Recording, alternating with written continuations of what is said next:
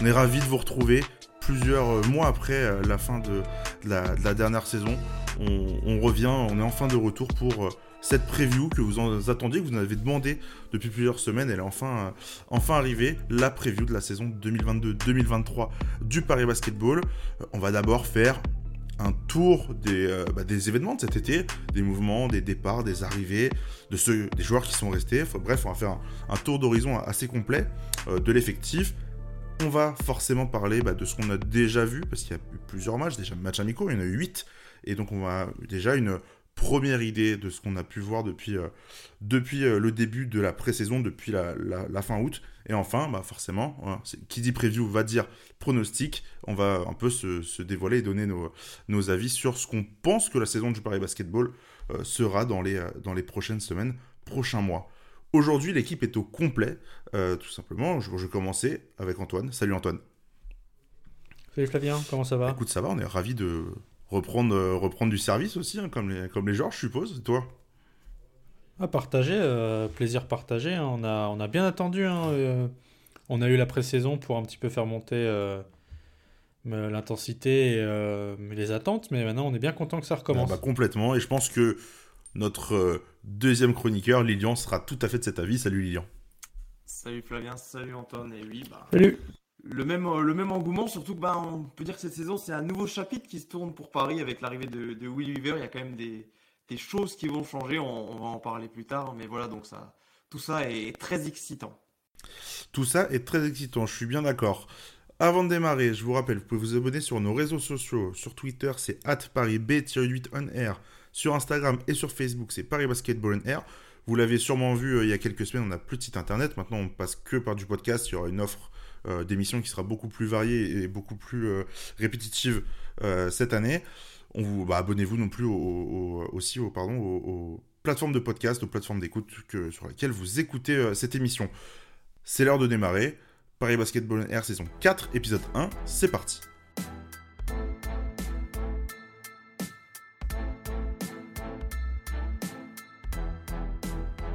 Bonjour à tous, Ismaël Kabagaté euh, du Paris Basketball et aujourd'hui vous écoutez Paris Basketball On Air.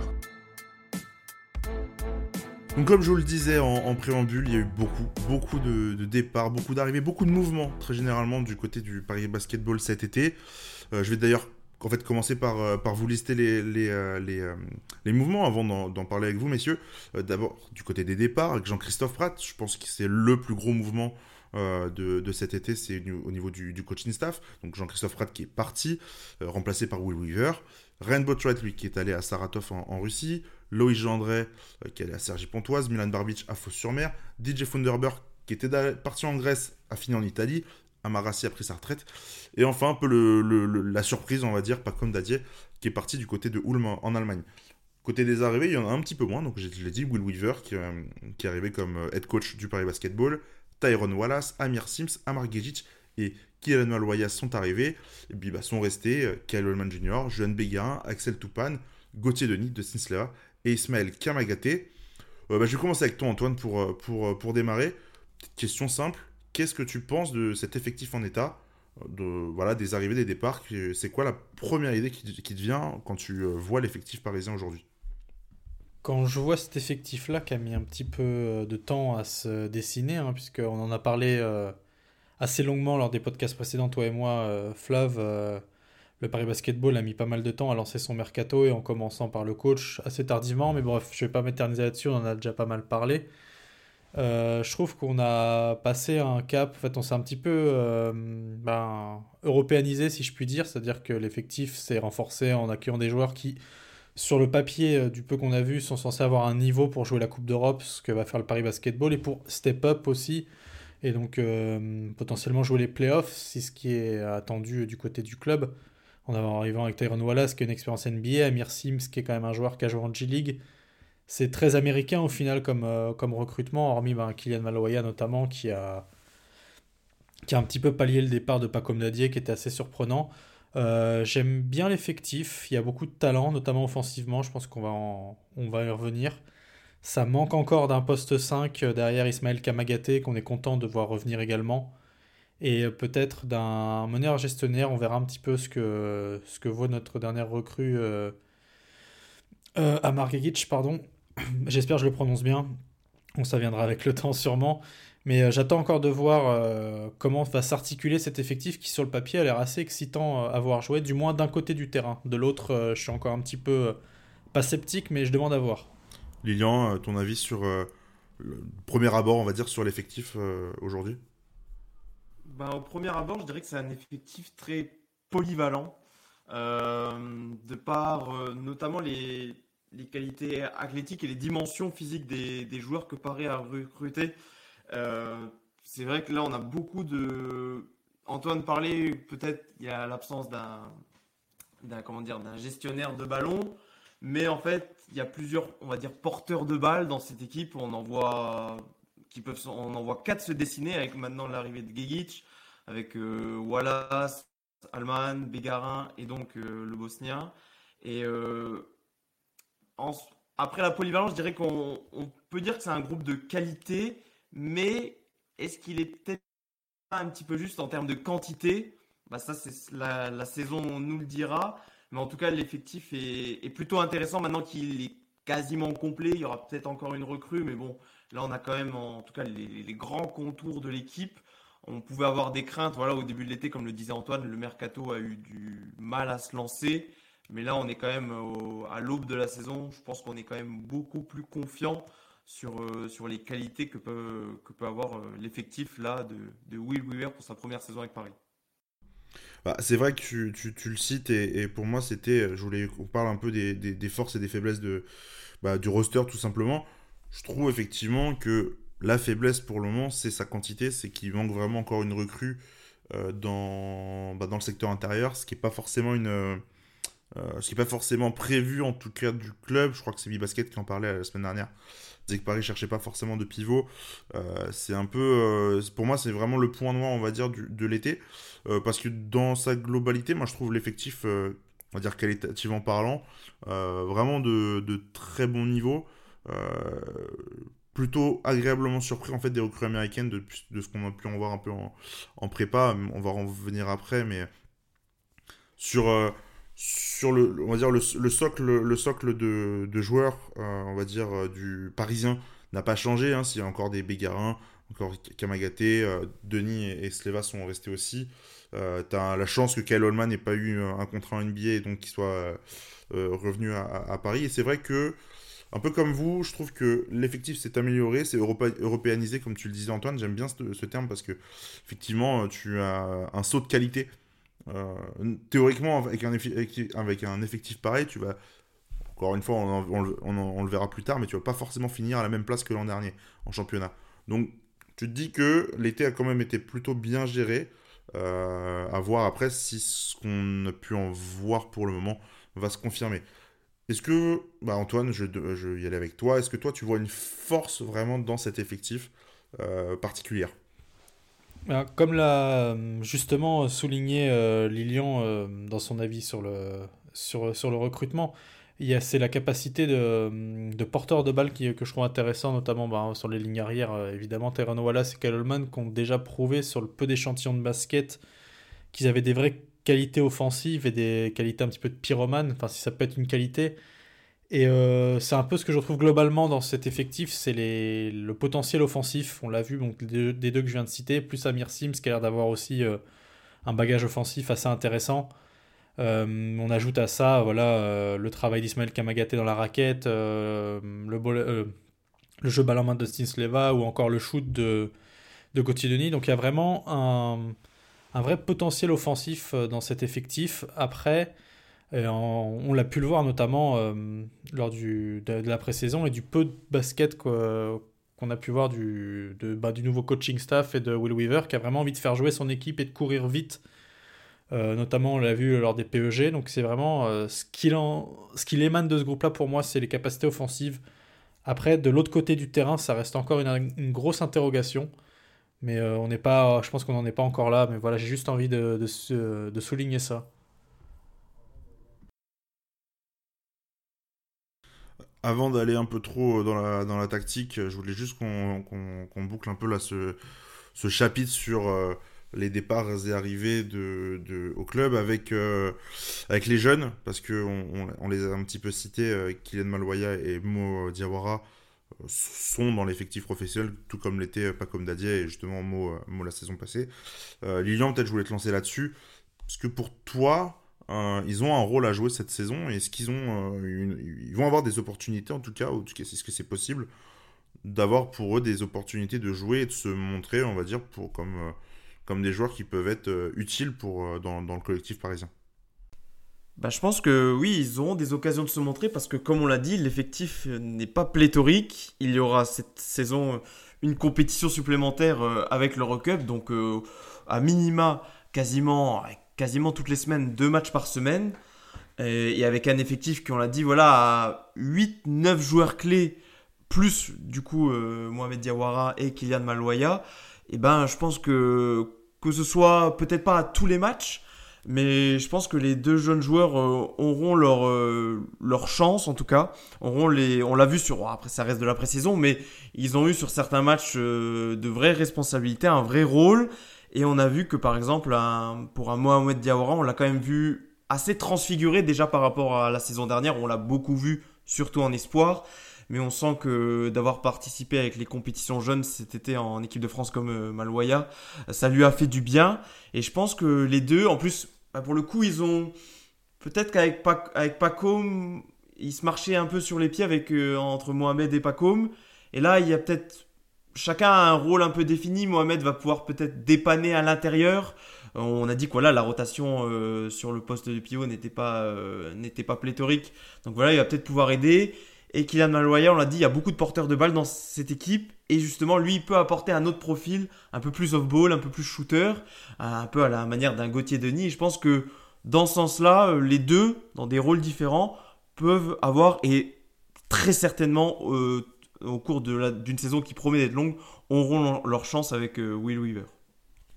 Bien écoutez, je vous propose qu'on enchaîne sur ce qu'on a vu un peu en prépa euh, depuis, euh, depuis euh, la fin août. Il y a eu, si je compte bien, 8 matchs amicaux depuis, depuis la fin août. Paris qui en a remporté 6 et qui en a perdu 2. bon, Antoine, peut-être pour, pour démarrer, qu'est-ce qui change? C'est quoi le. Enfin, parce que moi, je trouve en tout cas qu'il y a cet aspect-là dans, dans le, nouveau basket, en tout cas prôné par le Paris Basketball. Qu'est-ce qui change du basket qui était prôné par Jean-Christophe Pratt de celui qui est, en tout cas pour le moment, euh, imaginé par, euh, par Will Weaver? Ce qui change euh, de ce que j'en ai vu personnellement, c'est l'intensité. Bon, on sait déjà que ben, sous Jean-Christophe Pratt, c'est ça joue intense, mais là c'est vraiment un style, si on devait comparer ça à de la NBA, ben, d'où vient Will Weaver, c'est de c'est du run and gun, jeu en transition très rapide où en moins de 5 secondes, tu dois être de l'autre côté, euh, soit shooté, ou soit. Il y a vraiment. Il y a, y a, peu de temps pour le demi-terrain, il y en a même quasiment pas du tout. Et on a vu euh, l'effectif et les joueurs euh, qui se sont intégrés dans ce groupe-là sont pas faits pour ce système-là. Enfin, de ce que j'en ai vu pour l'instant, peut-être qu'en évoluant au fur et à mesure de la saison, je peux me tromper. C'est voilà, ce que cette capacité à jouer très très vite et à se projeter extrêmement vite vers l'avant euh, à l'image ben, des. Je vais rester dans, la, dans le, NBA, mais enfin, toute proportion gardée, bien évidemment, hein, des, des, Phoenix Suns, c'est vraiment, c'est tu cours, enfin des années 2000, c'est tu cours et tu shootes de manière assez rapide, avec un grand à l'intérieur, Ismaël Kamagaté en l'occurrence, qui récupère les ballons si vraiment il y a du raté et qui, euh, bah, qui fait ce qu'il sait faire de mieux à l'intérieur, c'est-à-dire s'imposer. Euh, c'est vraiment ce qui, ce, qui ce, qui, ce qui émane de ce, de ce nouveau groupe pour l'instant. Euh, selon moi. Après, j'attends encore de voir euh, le début de saison pour euh, comprendre un peu plus le, le, basketball prôné par Will Weaver et comment il va être compris par, par son groupe. Antoine a un peu cité, Lilian, ce qui change globalement avec là ce, ce Paris Basketball avec un nouveau visage, avec un nouveau coach. Perso, plus que la défense, c'est surtout l'attaque. Moi, je trouve qu'il a qui est métamorphosé. Alors là, on a joué que 8 matchs de pré-saison, c'est pas grand chose et ça veut généralement pas forcément euh, dire grand chose de la saison qui suit. On l'a vu l'an dernier, Paris a fait une super pré-saison, a fait une saison euh, euh, plus que moyenne, très moyenne. Mais je trouve que offensivement, il y a quand même un truc qui, qui a changé. On voit beaucoup plus de liberté, je pense, du côté des joueurs. Je sais pas ce que tu en penses. Oui, c'est tout à fait ça. On voit beaucoup plus de liberté, euh, beaucoup plus de tirs pris en, première intention, pas forcément des tirs euh, forcément très ouverts ou quoi, mais dès que le joueur a sans l'opportunité ou est dans une bonne position pour lui pour le prendre le tir, euh, en tout cas il va le prendre. comme l'a dit Antoine, il n'y a quasiment pas de jeu placé pour l'instant en tout cas. on a vu bah, par exemple on pouvait avoir l'habitude pour les joueurs qui sont restés, Dustin Sleva qui prend quand même quelques ballons au poste bas. Franchement, je ne l'ai pas vu en prendre beaucoup sur cette pré-saison. Et, voilà, ça, il y a beaucoup de jeux autour de la ligne à 3 points. Comme tu, disais Antoine, il y a juste Ismaël Kamagaté qui, reste vraiment en, socle, en pilier dans la raquette, euh, même quand il a accompagné par Amir Sims, qui est un, on va dire un, euh, typé comme un intérieur, bah, il reste beaucoup lui sur, euh, sur les lignes extérieures également. Et euh, ça cherche aussi euh, beaucoup les, les, corners, mais pas forcément sur des drive kicks directement de, de, la tête de raquette. On transmet directement au corner, donc ça fait parfois des passes risquées. Mais en tout cas, c'est vraiment le type de jeu prôné. Et je trouve quand même, pour faire peut-être le, la transition sur la défense, qu'il y a quand même un gros changement. C'est que le Paris Basketball switch complètement sur dès qu'il y a un écran, ça switch. Euh, et ce qui je trouve est peut-être pas mal par rapport aux, qualités des joueurs qu'on a notamment sur le bac court. Euh, l'année dernière, c'était compliqué défensivement sur le bac court. Je pense que cette année, ça le sera aussi. Et donc, le fait de switcher peut aider là ces joueurs euh, bah, justement qui sont en, difficulté un petit peu sur cet aspect-là du terrain. On pense notamment à Kala peut-être aussi Tyron Wallace, donc c'est pas la, spécialité, mais encore que avec ses dimensions athlétiques, ça peut aller. Et, euh, et aussi, pour, avant de donner la parole à Antoine, ce qui va aider et ce qui permet aussi le switch, c'est que dans cette équipe, je l'ai nommé au début, c'est la dimension athlétique. Le plus petit joueur dans cette équipe, c'est Kyle Allman, il fait 1m90. Sinon, tout le monde est au-dessus du, bah, voilà, du 1m90, tout le monde fait quasiment 2 mètres. Même le, nouveau joueur, Amar Gegit, il fait, il fait 2 mètres alors que c'est un combo guard. Et, et c'est ce qui permet aussi de pouvoir euh, je trouve qu'en fait, Will Weaver instaure un style de jeu à la fois très libre en attaque et également en défense parce qu'il y a des changements euh, assez, euh, assez perpétuels. Je trouve qu'il impose un style de jeu qui correspond plutôt bien aux qualités des joueurs dont il dispose. Alors c'est marrant que tu en parles là, du Switch parce que moi c'est la première réaction que j'ai eue euh, en voyant un peu les, recrues et avant l'arrivée même d'Amar c'était de, de, voir un effectif qui était extrêmement grand sur tous les postes.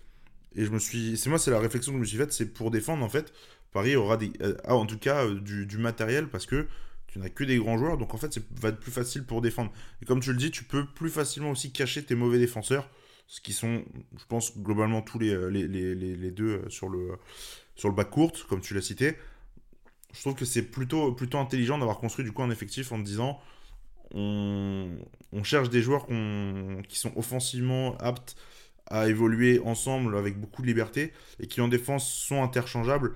Et, euh, tu peux euh, tu peux éviter en fait des mismatchs euh, des mismatchs compliqués. Et c'est vrai que bah, comme tu, le dis il y a très peu en fait de, différence de taille entre ton meneur et ton pivot. Enfin en tout cas moins que ce que tu peux avoir dans, en Betclic Elite généralement parce qu'en Betclic Elite globalement tous les meneurs font un 85 ou moins avoir un meneur d'un mètre 90 qui est euh, plus un 2 qu'un 1 quand il est arrivé à Paris, je parle pour Kyle Holman, euh, ça pousse aussi Paris du coup à avoir un système défensif qui peut être intéressant. Et effectivement, pour vous rejoindre encore une fois, c'est l'attaque où euh, ça change. tu vois le, basket qui, avait, qui était pratiqué en, avril-mai à Paris et qui l'a été en, septembre. Tu, c'est, enfin, ça, c'est pas le même sport. Simplement parce que quand on avait un, meneur très gestionnaire avec Ryan Botwright qui était euh, euh, plutôt lent, qui va, utiliser ses 24 secondes pour, euh, pour, pour jouer. Le problème, c'est que Paris prenait beaucoup de paniers, donc bah, tu jouais beaucoup sur demi-terrain. Mais tout le reste, là, ce que, ce que Will Weaver et le Paris Basketball proposent, c'est c'est clair que ça court beaucoup et que tu as aussi le matériel pour, c'est quasiment que des jeunes joueurs. Je pense que. Je crois que c'est Axel Toupane, mais je parle sous votre contrôle. Je crois qu'Axel Toupane est le plus vieux joueur de l'effectif et qu'il a que 30 euh, ans. Oui, oui, je crois. Et même combien ont 30 ans dans cet effectif? C'est le, seul, c'est le seul, parce qu'après, c'est. Euh, Bah après, c'est Tyrone Wallace qui a 28 ans, je crois. Voilà, c'est les deux plus, Oui, c'est ça. euh, les deux plus ça. âgés. C'est les deux plus âgés de l'effectif. Et donc, tu, bah, forcément, si tu es jeune, tu peux courir. Et tu peux encaisser, de la, tu peux encaisser des, des, plein de possessions par match avec un rythme beaucoup plus élevé. C'est ça, moi, qui me choque le plus. C'est le nombre de possessions qu'on a. Et ça se voit sur tous les scores de la pré-saison. C'est vrai que Paris a pris beaucoup de fois plus de 85, 90 points. Mais en mettant à chaque fois, euh, bah, soit pareil, soit beaucoup plus. Euh, il y a eu déjà plusieurs matchs à plus de 100 points. Euh, c'est- je pense que l'idée, en tout cas, c'est de prôner un basketball d'attaque beaucoup, plus, beaucoup plus développé et beaucoup plus tranchant qu'il ne l'était l'an dernier.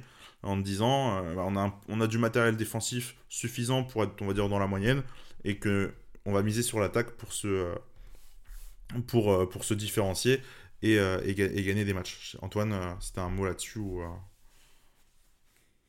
Non, non, pardon. non, là, je repensais justement à. T'as cité Ryan Botright, et c'est vrai que même si, comme on, comme on l'a dit, on n'a pas vu encore énormément de, matchs et de, séquences du Paris Basketball pour se faire un avis global et totalement complet. Mais quand je repense à Ryan Botright et bah, le jeu arrêté que tu as très très bien cité et ce qu'on a vu déjà maintenant sur quelques matchs, c'est totalement le jour et la nuit. C'est tout ce que j'ai ajouté. Je pense que sinon vous avez vraiment tout dit. Moi, la seule crainte que j'ai, c'est du fait de jouer aussi vite en attaque, c'est que tu vas peut-être défendre plus longtemps que tu, au final, n'as le ballon euh, sur euh, la globalité d'un match. Euh, c'est là où le switch peut aider, où potentiellement tu vas faire un petit peu moins d'efforts défensifs pour, par exemple, te battre dans les écrans ou pour vraiment euh, suivre ton adversaire direct. Ça nécessite beaucoup plus de, communication entre les joueurs. Mais c'est peut-être la seule crainte que j'ai, que notamment, bah, c'est ce qu'on disait déjà en préambule du podcast, c'est qu'au fur et à mesure de la saison, quand les rencontres vont s'enchaîner, euh, comment l'équipe va répondre physiquement à cela? Euh, Parce que mine de rien, même si tu prônes un basket d'attaque, il faut quand même de temps en temps réussir à faire des stops. Et c'est peut-être la seule crainte que j'ai, le fait de le fait de prôner ce type de jeu offensif en Betclic Elite dans un championnat, on le sait, qui bah, la plupart des équipes, voilà, euh, où ça joue quand même euh, assez lentement. Euh, c'est moi l'une de mes craintes. Je sais pas ce que vous en pensez vous, messieurs, mais Bah, moi, je, je, je te répondrai là-dessus, c'est j'ai envie de te dire que tu. Si, si tu maximises ton attaque et que justement tu as envie de jouer sur du running gun comme ça, tu, vas forcément, donc tu le dis, plus défendre, mais moi ça me dérange pas dans le sens où. Ça, ça me dérange pas dans, dans, euh, si tu es efficace en attaque. Si tu arrives à mettre des paniers, forcément, euh, bah, tu, tu vas défendre plus longtemps, mais il faut que ton. Enfin, tu vas vivre par ton attaque et limite mourir par ça. Je pense que ça aura peut-être des limites dans la saison contre certaines équipes. Euh, même pour, peut-être des équipes tout simplement qui vont qui eux elles vont jouer full demi-terrain et te et complètement casser le rythme que tu peux toi essayer d'imposer mais voilà bah même je vais aller au bout, de, la chose je pense que Paris doit avoir son rythme de jeu pour être efficace et pour gagner des matchs et si tu si tu joues sur un faux rythme tu joues sur le rythme de l'adversaire j'ai un peu peur comme tu le dis que ah, tu rentres sur des choses où tu sois moins, euh, euh, efficace. Par exemple, si tu vas jouer sur du demi-terrain, effectivement, on dit qu'on joue très peu sur demi-terrain depuis le début de saison. Est-ce que tu vas avoir la capacité de te réinventer sur le, en, plein match pour, euh, pour aller battre une, équipe qui va te, te proposer un, rythme super long, qui va se jouer peut-être en, en, 60 points, 65 points Est-ce que tu vas être capable de, d'être suffisamment efficace derrière en défense pour, euh, pour jouer ce type de match? Je, je, me, pose la question. Je sais pas trop. En fait, je n'arrive même pas à te répondre. Euh, Antoine, je sais pas si toi tu as une, une, idée là-dessus, mais je pense que Paris doit vivre en fait via ce via que l'attaque en fait. Oui, c'est ça. Paris doit imposer son, son style et, euh, et le, le, conserver et pas, euh, pas tomber dans le piège, comme tu as dit, d'équipes qui pourraient arriver euh, face à, face à Paris et installer, instaurer un demi-terrain ou un jeu très défensif. Tu Surtout vois, par exemple, c'est arrivé, c'est arrivé à, à Fos l'année dernière, par exemple. C'est exactement ce que j'allais dire. C'est l'exemple que j'allais prendre, c'est les matchs de Fos où il y a une cinquantaine de points et, et euh, tu te fais totalement, euh, on va dire, euh, avoir par la stratégie mise en place euh, par Rémi Juta à l'époque. Et au final, bah, on a vu ce que ça a donné. Enfin, les, les, enfin, je crois que Paris a perdu les deux matchs contre Fos ou c'est moi qui... Euh, je sais enfin, plus. À l'aller, je m'en souviens, on a perdu euh, oui, avec de 60 points. Ouais, mais on perd avec, enfin, on perd de, avec 60 et 57, un truc du genre. Et on retourne oui, aussi voilà. à Carpentier, on a perdu. Mais je crois qu'on perd à Carpentier ouais, aussi. Voilà. Mais ouais, avec plus de ça, points. c'est de pas se faire avoir, instaurer son rythme et, euh, et ne pas, tomber dans un piège euh, d'une équipe qui voudrait juste ralentir le rythme, et ce qui a pas l'air d'être pour l'instant euh, la tasse de thé des, des, nouveaux joueurs parisiens. Et après, je parlais, je parlais défensivement peut-être d'une possible fatigue, mais aussi ce type de jeu euh, même si, voilà, on le dit, les possessions vont très vite. Justement, ça demande aussi beaucoup d'efforts pour les joueurs pour rapidement se placer en attaque et pour, euh, et pour faire ces allers-retours incessants. Donc, c'est à la fois en défense, mais aussi en attaque. Et c'est en ça où vraiment, c'est quelque chose qui revient beaucoup. Mais la profondeur, moi, je. Un joueur de plus dans cet effectif, franchement, ne serait pas trop, même si c'est pas forcément pour jouer d'immenses minutes, mais juste euh, pour de temps en temps, que ce soit à l'intérieur quand il y a des problèmes de faute ou juste pour euh, faire souffler un petit peu sur les lignes arrière. D'autant plus que tu joues, euh, tu joues pas que la, la Betclic Elite cette tu joues l'Eurocoupe, tu auras de la Coupe de France quand même, ça rajoute beaucoup de matchs, donc c'est ça, euh, c'est au bout d'un moment, les organismes ils vont commencer à se fatiguer. Hein. Non, moi aussi je milite pour que tu aies un, intérieur de plus. Peut-être même si tu le mets un peu dans, le site d'Ismaël ou avec un, quelqu'un qui va pas stretch, qui va juste prendre des rebonds et courir. Mais il faut, pour moi, il te faut un, un nombre de plus, tout simplement, parce que, comme tu dis, c'est énergivore. Euh, ce, style de, ce style de jeu. Alors, on a c'est un groupe jeune, c'est des, des, beaucoup. Enfin, ils peuvent courir, c'est ça que je veux dire, ils peuvent répéter les efforts sans que ça entame trop, on va dire, le, leur, leur, énergie. Mais, genre, mais euh, si t'as un blessé, par exemple, par exemple, tu vas pas tu vas, déjà tu vas pas trouver forcément un remplaçant tout de suite tu vas être un peu en galère si tu as, si as un blessé euh, sur les lignes sur les lignes intérieures ça va être très très vite compliqué euh, de, de, bah, de, tenir le rythme. Et déjà qu'il est difficilement tenable, hein, j'ai un peu de mal à. Tu vois, là, depuis le début de saison, Ismaël a, eu un problème à la cheville. Euh, a loupé les trois derniers matchs de pré-saison. Il y a déjà des pépins. Et, euh, et, comment tu règles ça? Bah, C'est en responsabilisant un peu plus euh, Modiawara ou, ou en leur donnant des minutes en tout cas. Je suis pas sûr, enfin même j'en suis, j'en suis sûr d'ailleurs, que ce soit la, la, bonne méthode. Je pense pas que ce soit la bonne méthode justement que de donner des, minutes aux jeunes si tu veux gagner des matchs. De toute manière, c'est comme, ça que ça va marcher. Ça va être avec, les joueurs expérimentés que tu vas gagner des matchs.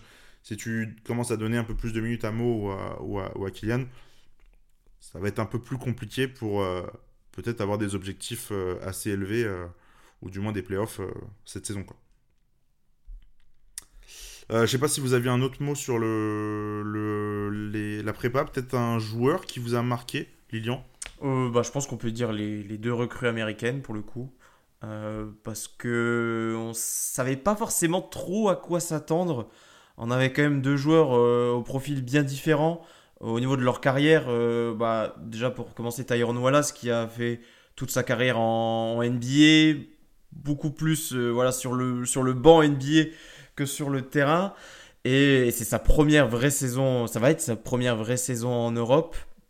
Et donc, euh, bah, pour l'instant, il montre des choses assez étonnantes. Quand on, je me faisais la réflexion là, quand on regarde son profil depuis le début de la pré-saison avec Paris, il tire énormément à 3 points, alors que dans les quelques 100 matchs NBA qu'il a pu faire, bah, il tirait assez peu à 3 points. Donc c'est un petit peu, on découvre, enfin, c'est peut-être un joueur qui va se révéler en ayant un vrai rôle dans une vraie équipe.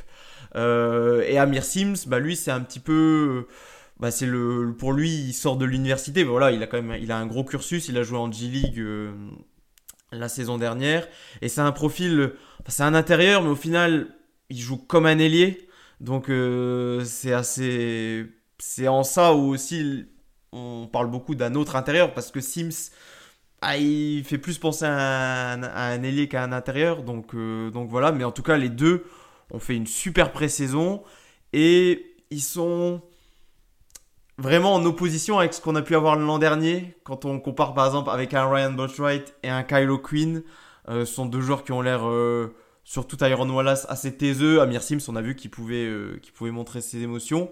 Mais en tout cas, ils ont fait preuve de beaucoup de constance, de ce qu'on a pu voir.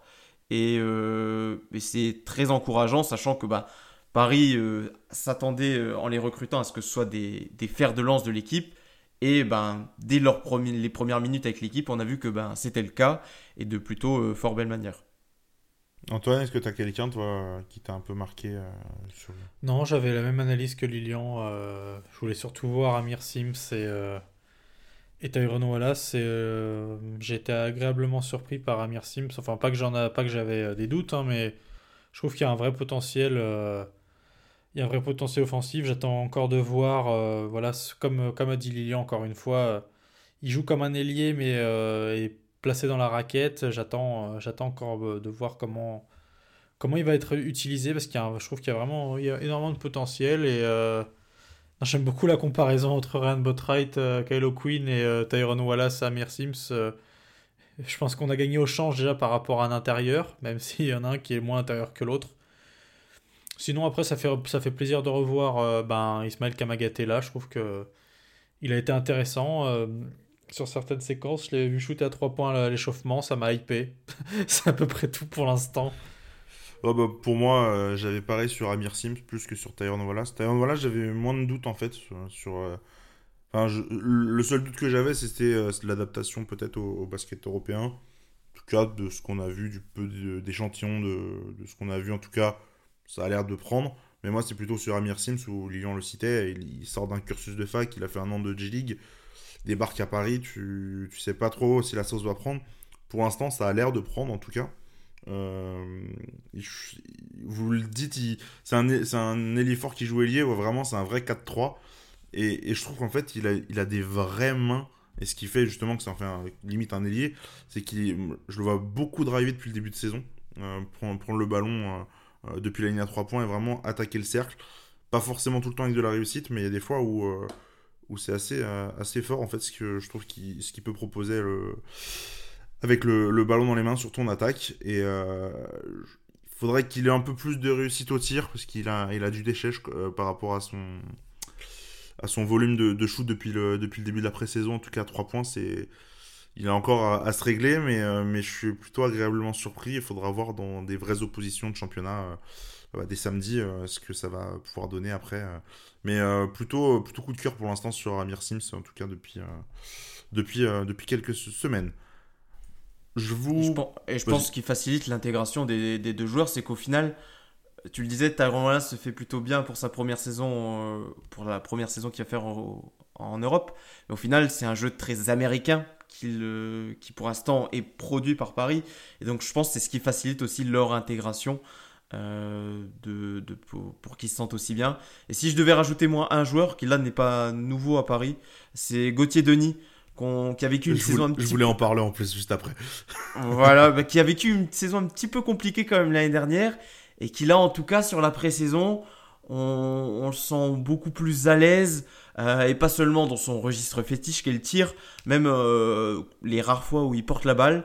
Et, je trouve que si vraiment Paris peut compter sur un bon Gauthier Denis cette année, ça fera, ça fera aussi euh, bien fou au club de la capitale. Bah, c'est vrai, Gauthier, euh, l'impression déjà que le système euh, très américain, de beaucoup de liberté en attaque, un peu moins de système, lui offre en fait des meilleures positions de tir que quand il était euh, quand il y avait des, systèmes avec Jean-Christophe Pratt, notamment la saison dernière, où tu le trouvais dans des positions mais qui étaient juste pas normales et en fait il n'avait pas une, une, réussite au tir. elle était pas bonne, mais elle était vraiment pas bonne pour ce que lui il est capable de faire en fait parce que les positions de tir et les, euh, et les, timings de, shoot, enfin, quand, quand Ryan prend la balle 20 secondes, je schématise encore une fois, mais quand tu poses un dribble pendant 20 secondes pour le donner à, l'arrière qui shoot euh, bah, une Ave Maria parce qu'il reste que ça à tenter, euh, là je trouve que c'est. Il profite en fait de, la polyvalence de, d'un Wallace ou d'un, Holman pour avoir plus de spacing et être trouvé en, sortie de, en sortie de, système euh, ou en tout cas en, fin, de, en fin de chaîne pour, euh, pour sanctionner. C'est plutôt pas mal. Et tu le dis avec le ballon, euh, c'est des choses qu'on ne voyait plus faire depuis un bon moment. Mais moi, c'était bah, la saison de la montée en, en Elite où je trouvais qu'il drivait beaucoup, en tout cas. Et c'est des choses qu'on n'a pas vu du, tout faire l'an dernier parce qu'il n'avait plus la balle dans les mains. Et là, tu lui redonnes la balle, il est capable de le faire, aller chercher des fautes. Ça, comme vu qu'il a droit au lancer franc, ça peut, ça peut être aussi une, une, une, arme supplémentaire dans, dans l'attaque parisienne.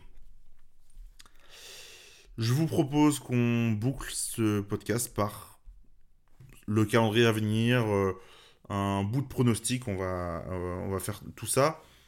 Euh, bah, peut-être même on va commencer par le pronostic, je pense que ça sera le plus, le plus logique. Bah, je vais commencer avec toi Lilian. On s'est dit sur la saison, ce qu'on va vous, vous présenter, on, va vous présenter chacun le pire scénario qu'on imagine et le meilleur scénario. Je te laisse débuter, Lilian. Quel serait ton pire et ton meilleur scénario pour, pour Paris? Ben, Le pire scénario, forcément, ce serait que les peut-être les, petits doutes qu'on a se, se concrétisent.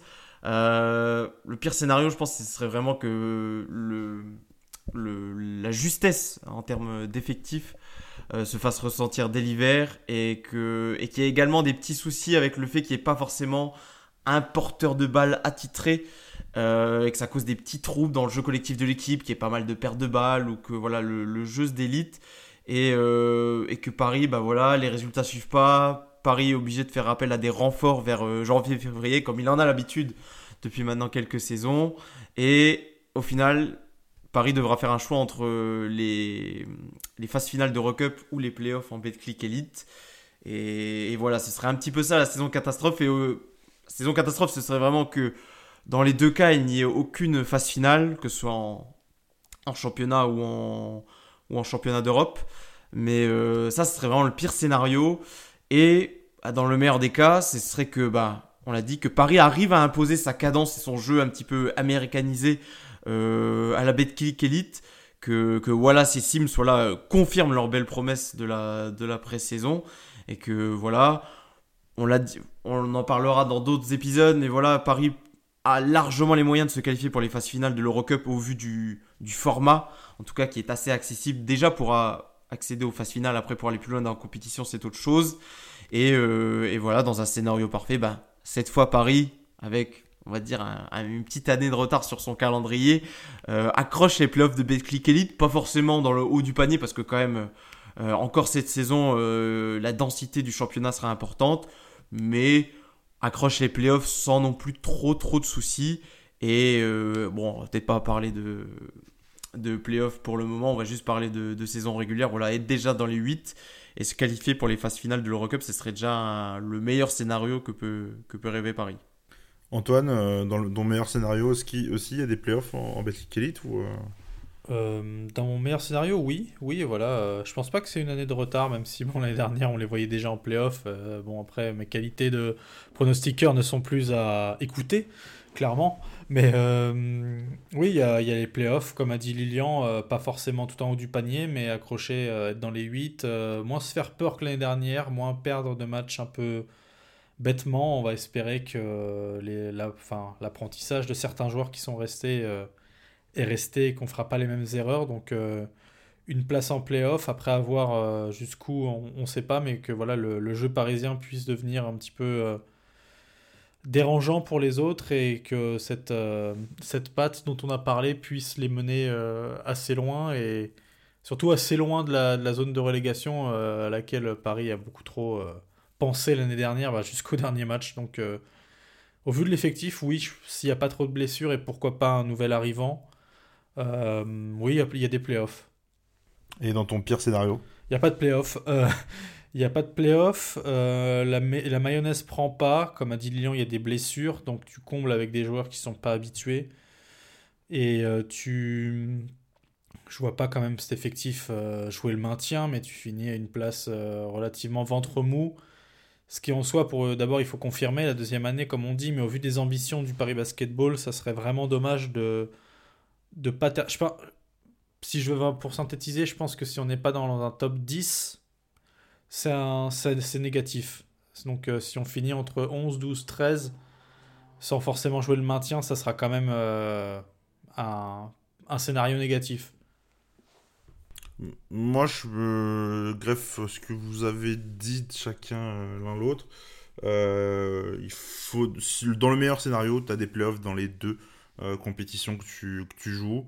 voire, ou alors tu fais peut-être une épopée en, Coupe de France, qui est pas impossible. Hein. sur un match, c'est jouable. Ou alors la Leaders Cup, j'en sais rien. Enfin bref, tu, tu, tu, tu step up vraiment ton. Tu montres que tu as passé un cap en fait dans ton, projet en, tant que club. Je pense que ce serait euh, pour moi le meilleur scénario. Vraiment, euh, playoff comme tu l'as dit, Lilian, euh, sans trop de problèmes. Pourquoi pas les playoffs en, Eurocup si, si, Paris se met au niveau si Paris est vraiment au niveau de, la compétition. Et je rajouterais un petit détail, ce serait de gagner au moins un match délocalisé cette année. Euh, il y en aura trois, il y en a un Roland Garros, deux à Bercy. Ce serait bien d'en gagner au moins un parce que ça n'a toujours pas été fait. Et que ça commence à faire long. Voilà un peu pour, euh, mon meilleur scénario et. Bah, pour mon pire scénario, euh, ce serait jouer, ce serait catastrophe, blessure et, quasiment à jouer le maintien toute, la, toute la saison. Et un bon scénario à rajouter que Ismaël Kamagaté conserve son titre de meilleur défenseur de l'année. Ouf, ouh, euh, la hot take. Euh... Moi, fait plaisir. C'est, euh, faut pas oublier qui a été élu meilleur défenseur de l'année, parce qu'on parle beaucoup d'attaques, on dit que la défense va être compliquée. On a le meilleur défenseur de, de BetClick Elite euh, selon les trophées. Il, il, facilite le, fin, il, fait en sorte que ton équipe ne plonge pas défensivement.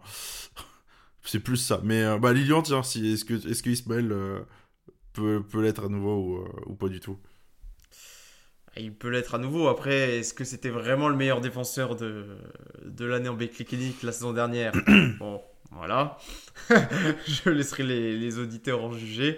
Il était parmi les tout meilleurs, mais peut-être pas le meilleur.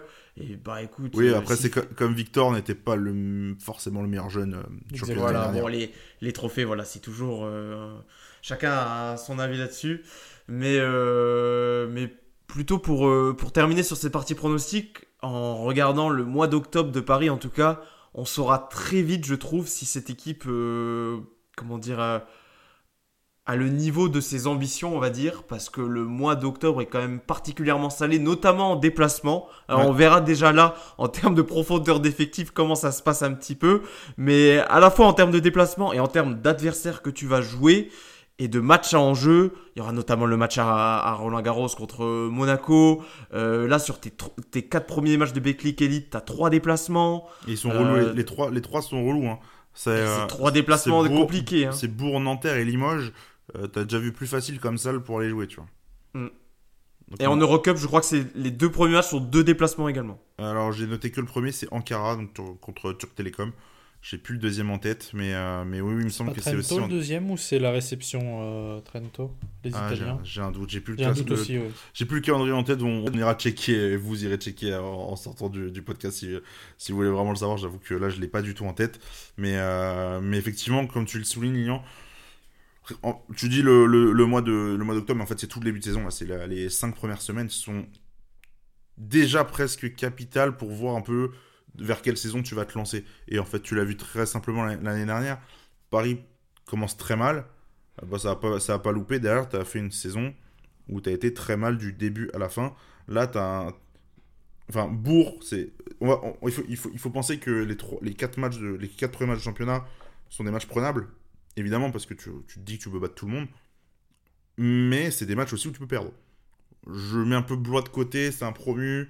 Tu vas ce sera à domicile, tu il y a quand même moyen de, de, te rassurer euh, euh, assez, assez proprement, mais je, j'ai un... ouais, il, faut faire le boulot à l'extérieur pour, pour démarrer bien ta saison comme il faut. Et je dis 3 matchs sur 4 à l'extérieur, on peut même l'étendre presque à 4 sur 5 avec le match à Roland Garros. bah, comme tu l'as dit, Paris n'a jamais gagné un match délocalisé. Là, tu vas jouer à Roland Garros contre Monaco.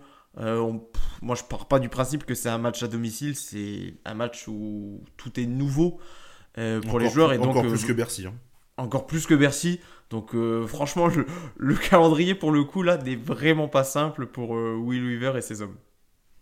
Effectivement, effectivement. Je sais pas si vous aviez un, mot à ajouter ou alors on va simplement boucler cette preview. Non, on peut boucler là-dessus en disant qu'il y aura beaucoup de podcasts dans les semaines à venir. Eh ben, C'était mon, intention de, de, pour, pour, boucler l'émission. Effectivement, comme Lilian vous, vous, le, vous le dit si bien, on a beaucoup plus de podcasts, un par match de Betclic Elite. Donc on va, vous allez nous, nous réentendre bah, dès dimanche matin, probablement, normalement. Si tout va bien, dès dimanche matin, vous pourrez nous, nous entendre sur cette première euh, rencontre de Betclic Elite entre euh, Bourg-en-Bresse et Paris. C'est samedi à, 20h, c'est sur LNBTV si je vous dis pas de bêtises. Paris qui sera diffusé sur Beansport à Nanterre, euh, ce sera mardi prochain. Et je crois que le match aussi de, Monaco, Roland Garros, est, diffusé sur, sur Bean. Je crois que ça a été annoncé aujourd'hui. Donc voilà, des podcasts à chaque match. Et en Eurocup, ce sera un mensuel, que ce sera Lilian qui sera la présentation. Et, euh, avec bah, programme bien chargé. Vous en aurez un très rapidement sur la preview aussi de l'Eurocup. Parler un petit peu des équipes qui, que, que, Paris va affronter dans, maintenant deux semaines. Ça arrive plutôt assez vite. Je vous rappelle avant ça, vous pouvez vous abonner à nos réseaux sociaux. Sur Twitter, je le répète, c'est ParisB-8 on air. Sur Facebook et Instagram, c'est Paris Basketball on air.